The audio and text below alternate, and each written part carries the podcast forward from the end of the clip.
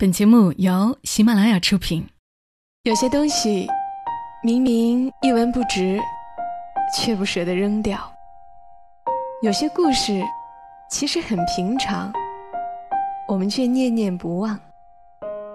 它们放在角落，或存入记忆的盒子，随时都能让我们重新看到一场大雨、一次分离、一杯咖啡、一个拥抱。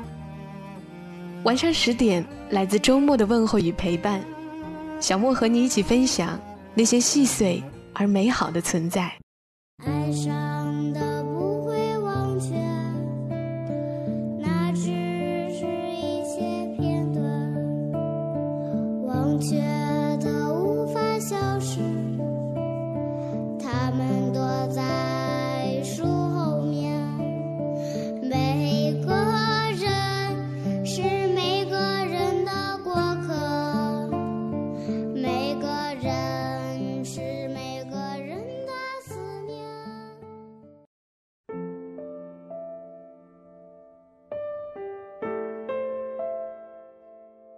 欢迎你的收听，这里是晚上十点，我是小莫，在周六的晚间和你分享那些细碎而美好的存在。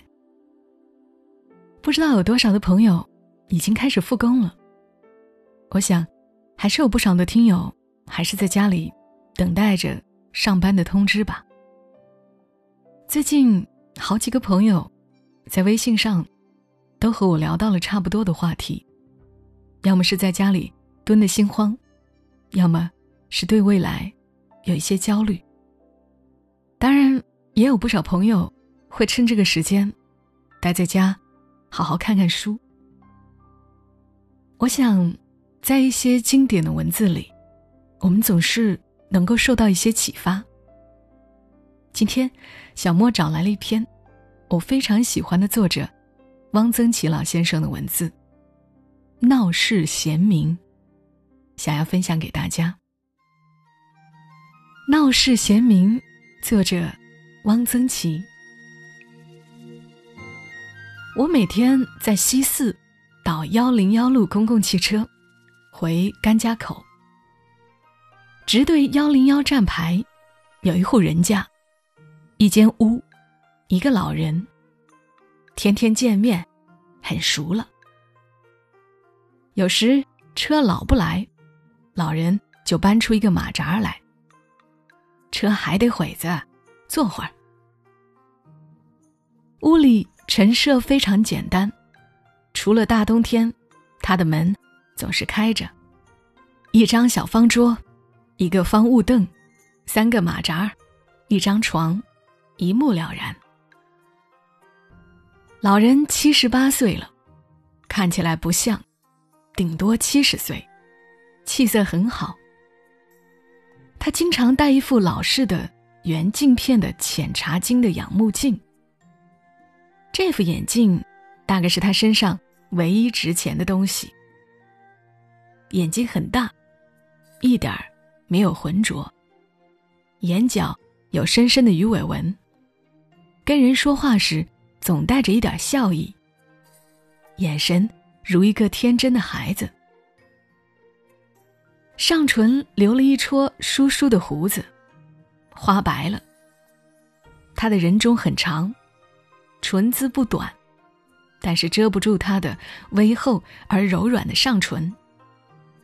相书上说，人中长者多长寿。杏然。他的头发也花白了，向后梳得很整齐。他常年穿一套。很宽大的蓝制服，天凉时套一件黑色粗毛线的很长的背心，圆口布鞋，草绿色线袜。从攀谈中，我大概知道了他的身世。他原来在一个中学当工友，早就退休了。他有家，有老伴儿，儿子。在石景山钢铁厂当车间主任。孙子已经上初中了，老伴儿跟儿子，他不愿跟他们一起过，说是乱。他愿意一个人。他的女儿出嫁了，外孙也大了，儿子有时进城办事，来看看他，给他带两包点心，说会子话。儿媳妇儿、女儿隔几个月来给他拆洗拆洗被褥。平常他和亲属很少来往。他的生活非常简单，早起扫扫地，扫他那间小屋，扫门前的人行道，一天三顿饭。早点是干馒头、就咸菜，喝白开水。中午、晚上吃面。一年三百六十五天，天天如此。他不上粮店买切面，自己做抻条或是剥鱼儿。他的剥鱼儿真是一绝。小锅里做上水，用一根削细了的筷子，把稀面顺着碗口赶进锅里。他剥的鱼儿不断，一碗剥鱼儿是一根，而且粗细如一。我为看他剥鱼儿，宁可误一趟车。我跟他说：“你这剥鱼儿，真是个手艺。”他说：“没什么，早一点把面和上，多搅搅。”我学着他的法子，回家剥鱼儿，结果成了一锅面糊糊疙瘩汤。他吃的面总是一个味儿，焦炸酱。黄酱，很少一点肉末。黄瓜丝儿、小萝卜，一概不要。白菜下来时，切几丝白菜，这就是菜码。他饭量不小，一顿半斤面。吃完面，喝一碗面汤。他不大喝水，涮涮锅，坐在门前的马扎上，抱着膝盖，看街。我有时带点新鲜菜蔬，青稞、海蛎子、鳝鱼、冬笋、木耳菜，他总要过来看看。这是什么？我告诉他是什么，他摇摇头，没吃过。南方人会吃，他是不会想到吃这样的东西的。他不种花，不养鸟，也很少遛弯儿。他的活动范围很小，除了上粮店买面，上副食店买酱，很少出门。他一生经历了很多大事儿，远的不说，敌伪时期吃混合面，傅作义，解放军进城扭秧歌，枪枪七枪七，开国大典放礼花，没完没了的各种运动，三年自然灾害，大家挨饿。文化大革命，四人帮，四人帮垮台，等等。然而这些都与他无关，没有在他身上留下多少痕迹。他每天还是吃炸酱面，只要粮店还有白面卖，而且北京的粮价长期稳定，然后就坐在门口的马扎上看街。他平平静静，没有大喜大忧，没有烦恼，无欲望，亦无追求，天然恬淡。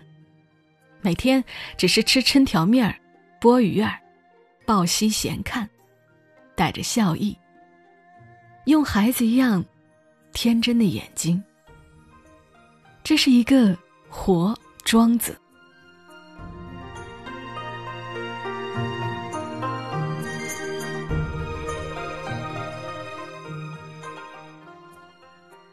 好了，读完了。还在上学的朋友们，可能某次阅读理解看过这篇文，不知道今天听小莫读出来，你又是怎样的感触？我觉得这样的文字回味无穷。这个老人坐在马扎上看街的画面，在我脑子里挥之不去。有一阵儿，大家都在探讨要。断舍离，很多人推崇极简主义。这个老人真真算得上是极简主义的典范了，也很有东方哲学。